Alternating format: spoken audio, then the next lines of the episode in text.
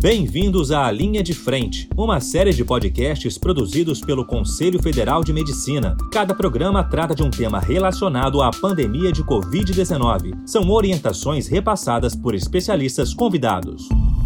Nesta edição, vamos saber mais sobre os critérios de admissão em unidades de terapia intensiva para paciente com Covid-19. As orientações são de Antônio Falcão, professor e responsável pela disciplina de Fisiologia e Metabologia Cirúrgica na Faculdade de Ciências Médicas da Universidade Estadual de Campinas. Acompanhe a exposição.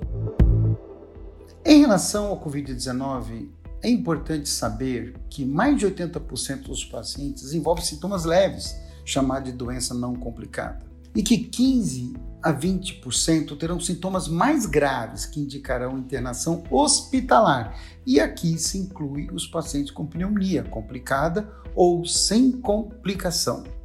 Esses pacientes necessitarão de serem acompanhados durante a fase de internação para saber o caminho que tomam Inclusive, um desses caminhos pode ser para necessidade de internação na UTI, principalmente por síndrome de desconforto respiratório agudo, por sepse e choque séptico. A mortalidade global dos pacientes com infecção por SARS-CoV-2 está em 6 a 8%. No entanto, o grupo que tem a admissão em terapia intensiva e evolui para a necessidade de ventilação mecânica invasiva, a mortalidade pode variar de 20 a 80%. Dentre os pacientes que desenvolvem formas mais graves da doença, o tempo de início dos sintomas e o surgimento das manifestações graves varia entre 5 a 10 dias. E a apresentação inicial pode ser dispneia, fadiga intensa, taquipneia, dessaturação. Esses pacientes são avaliados com tomografia de tórax e a gente observa o percentual de acometimento por vidro fosco. No entanto, durante a internação dos pacientes que têm a indicação de acompanhamento no hospital, é fundamental reconhecer sinais de desconforto respiratório, insuficiência respiratória, e choque em pacientes com Covid-19, suspeito ou confirmado. Em relação à síndrome do desconforto respiratório agudo, essa síndrome pode ser considerada por avaliação clínica logo na admissão ou durante a evolução, quando há infecção do trato respiratório inferior, com alguns seguintes sinais de gravidade: frequência respiratória maior ou igual a 24, saturação menor ou igual a 93 em ar ambiente e presença de sinais de desconforto respiratório. Quando a gente fala no paciente que evolui para choque, na maior parte das vezes será choque séptico.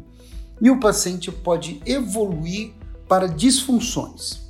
Disfunção neurológica com rebaixamento do nível de consciência, queda da pontuação da escala de coma de Glasgow, disfunção respiratória com presença de dessaturação, disfunção cardiovascular com sistólica menor que 90 milímetros de Hg ou pressão arterial média menor que 65 milímetros de Hg, disfunção renal com oligúria.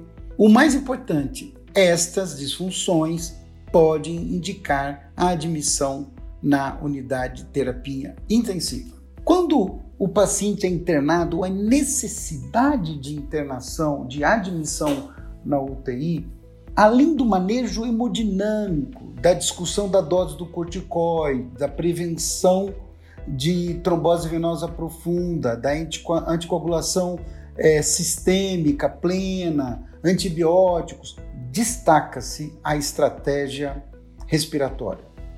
Desde catéter nasal, catéter de alto fluxo, ventilação não invasiva, ventilação mecânica invasiva com estratégia protetora, posição prona, óxido nítrico, podendo chegar até o ECMO.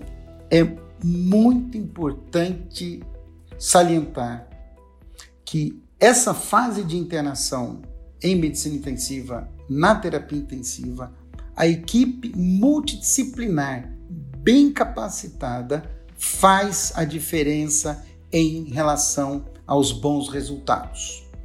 Em resumo, as principais indicações para admissão em UTI de paciente Covid-19 são pacientes com necessidade de oxigênio suplementar, catéter nasal de oxigênio maior que 3 litros por minuto, para manter uma saturação periférica de oxigênio maior que 93. Pacientes que necessitam de ventilação não invasiva para manter uma saturação maior que 93. Pacientes que evoluem com insuficiência respiratória com necessidade de ventilação mecânica invasiva.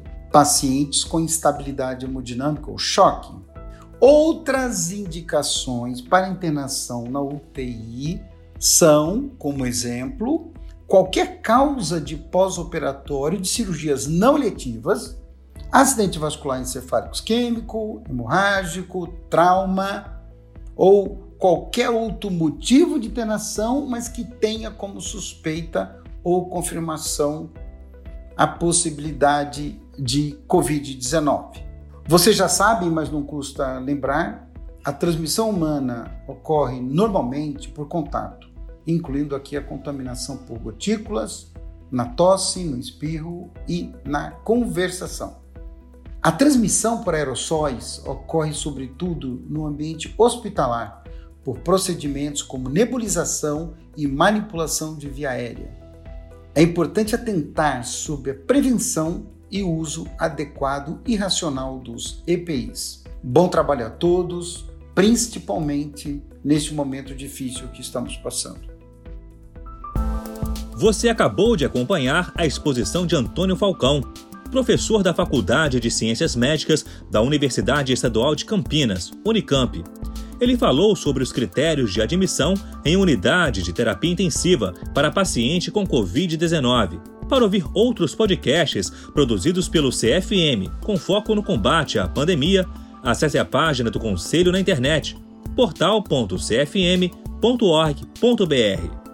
Conselho Federal de Medicina, defendendo princípios, aperfeiçoando práticas.